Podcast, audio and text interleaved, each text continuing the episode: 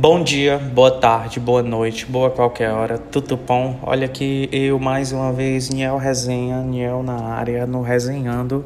E hoje eu trouxe a resenha desse livro delicioso. Gente, eu nunca li um livro tão. Quer dizer, li.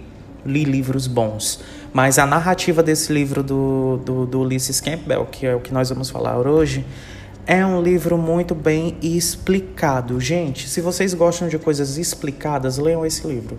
Porque ele está prático, rápido, simples e bem explicado. Mas antes de passar essa resenha toda, deixa eu pedir para vocês deixarem um like aqui, se, se você estiver ouvindo no YouTube, né? Porque esse nosso resenha, ele está disponível tanto no Apple quanto no Spotify, no Deezer, no Apple Music, no YouTube, em todo canto que vocês imaginar. Eu sei que eu já tinha falado do Apple Music. Mas brincadeiras à parte, segue lá, arroba resenhando. Me segue também no meu Instagram pessoal, se você quiser, né? Arroba Razan, posto umas besteiras lá, mas é legal. Me segue também, por favor, no TikTok. E depois de segue, segue, segue, segue, segue, vamos à resenha, né? Pastora cantora, deputada federal, caçada, sentenciada a 50 anos sobre acusação de ter mandado matar o marido Anderson do Carmo, em 2019, Flor de Lis dos Santos de Souza, de 61 anos, contou em dezenas de entrevistas ao longo de quase 30 anos que adotou 37 crianças após uma chacina na Estação Central do Brasil, no Rio de Janeiro, em 12 de setembro de 94. Mas, segundo o escritor e jornalista Ulysses Campbell, essa é a maior mentira já contada por ela, porque depois de a fundo em arquivos da polícia e de jornais no Rio de Janeiro, descobriu que não houve registro de chacina nenhuma no dia 12 de setembro de 94. A única coisa que ele encontrou foi apenas a notícia de uma tentativa de assassinato contra uma sobrevivente da chacina da Candelária que ocorreu em 93 no Rio, ou seja, nossa digna Flor de Lis já começou o negócio mentindo. Flor de Lis orgulhava-se por ser mãe de 55 filhos, entre eles biológicos, adotivos e socioafetivos, né? Ela também narrou essa história em um livro autobiográfico e no filme sobre sua vida, que teve um monte de globais, viu? Depois vocês pesquisem quem foram os globais que foram enganados pela Flor também, né? E detalhe, a atriz principal era quem? A mesma, a própria candidata, Flor de Lis, Flor de Lis, que interpretava a si mesma. O título do livro traz a contradição de Flor de Lis, né, ao colocá-la como pastora, uma mulher religiosa que agia em nome de Deus e fundou seu próprio ministério, mas ao mesmo tempo dizer que era do diabo. Segundo Campbell, né, gente, a pesquisa do livro sustenta que ela era bem intencionada no início do seu trabalho social, quando começou a ajudar as crianças, né, retirando-as da rua e livrando elas do tráfico. Nessa época não passavam de 14 crianças. Porém, tudo mudou quando ela conheceu o digníssimo e famosíssimo, né, queridíssimo dela, Anderson do Carmo, em 91. Ele começou namorando a Simone, galera, a filha biológica da Flor de Lis, do antigo casamento, né? Mas passou a ter relações sexuais com a filha e com a mãe posteriormente. Ele era um homem muito visionário, né? E viu o potencial na Flor de Lis ali de cara. Ele enxergou uma estrela gigantesca na Flor de Lis. Ele percebeu que ao adotar muitos filhos seria um caminho muito fácil para investir no papel de mulher prática, assistencialista, para dar uma ajudadinha naquele negócio da adoção, para dar uma visibilidade maior dela ali no meio da igreja, né? Onde ela queria montar, onde ela queria construir o seu próprio ministério futuramente. E ele mostra para ela onde ela poderia chegar.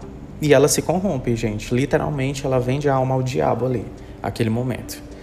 Os dois se casaram em 94. A partir de então, ela já tinha um plano de se tornar a mãe de 50 filhos, que era o slogan que ela usava ao contar a sua história, né? Seremos os pais do Brasil, dizia o Anderson do Carmo. Ela conseguiu os holofotes por suas ações sociais, né? se tornou um fenômeno gospel, fundou o seu próprio ministério, que era o Ministério Flor de Lis, né? e foi a mulher mais votada do Rio de Janeiro para o cargo de deputada federal em 2018. Galera, é, eu não sei se vocês sabem, mas a Flor de Lis, o Ulisses Campbell fala nesse livro que a Flor de Lis ela segue uma seita diabólica, né? onde ela cultua alguns, algumas entidades bem macabras mesmo, né? A casa era uma seita de congregação diabólica, ela seguia ritos do livro de São Cipriano, né? E para você fazer parte da família Flor de Lis, principalmente se você fosse homem, havia um ritual de purificação em que ela tinha que fazer sexo com os filhos, né, com os novos que chegassem, se banhar com o esperma deles, sempre nesse cunho macabro sexual, né? Segundo depoimentos da justiça, o que aconteciam eram estrupos, e eu também concordo, né, gente? Até porque eram crianças de 14, 15, 16, 17 anos. Houve uma época também que eles não queriam pegar crianças mais velhas, só mais novas, para conseguirem mais doações, enfim. E ela ainda tinha a coragem de dizer que ela tinha que ter essa troca de energia, sabe, com as pessoas novas que chegavam. E a energia mais pura era essa, a do sexo. Morto aos 42 anos com 30 tiros, Anderson, afirma Campbell, era o demônio dentro da casa. Cometia abusos contra a esposa, de quem controlava todas as ações, e subtraía parte do faturamento dela como artista, e contra os filhos, principalmente as filhas, que, segundo relatos, eram estrupadas com força e violência por ele, viu? Entre as vítimas, gente, há inclusive uma criança de 9 anos, assim afirma Ulisses pelas práticas abusivas recorrentes é que o plano para matá-lo, segundo denúncia do Ministério Público do Rio de Janeiro, começou a surgir, envolvendo Flodelice e algum dos filhos. Ela é acusada de ter sido a mandante, e para o autor do livro, isso se deu porque ela queria ser livre, né? Se ver livre ali das amarras do Anderson. Quando ela se transforma na personalidade que se tornou, as rédeas ainda eram dele. Ele comandava tudo. Ela queria acabar com isso, soltar da mão dele. É quando ela resolve, né, gente, matá-lo. O livro mostra como as pessoas usam a religião para fazer o mal. Usam o nome de Deus para praticar crimes, inclusive sexuais. Gente, é muito louco que isso realmente existe, né? É, os fiéis. Para falar a verdade, eu fico mais triste pelos fiéis, sabe? Porque eu sei que tem muita gente que se sentiu muito mal, eu acho que depois que descobriu quem que era essa mulher, né? É muito louco.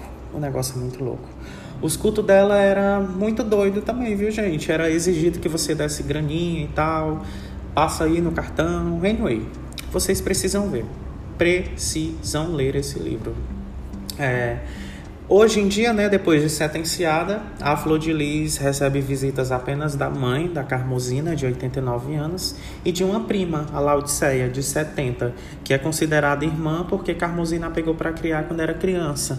No livro fala dessa menina também. Gente, o livro fala de inúmeros outros detalhes, mas eu não posso contar tudo aqui para vocês, né? É só para dar uma aguçada, para dar um fazer vocês quererem ler alguma coisa, galera.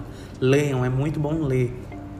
É, a minha nota para esse livro é 10, porque o livro para mim foi melhor do que a série, do que as duas séries que eu assisti, apesar de que as duas séries contam outro lado da moeda, né? Esse livro ele conta toda a vida da Flor de Lis e resume em palavras assim certezas, certeiras, palavras certeiras como você entender essa história.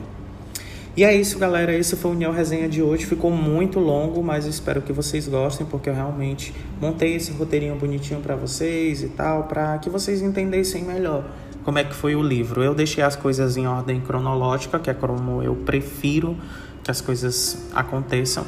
Para quem não sabe ainda, também eu estou escrevendo meu autobiográfico, que é o filme que eu acho que em 2023 a gente vai ter ele por aqui. E é isso, segue lá, arroba, resenhando, arroba Beijo e a gente se encontra na próxima quarta-feira.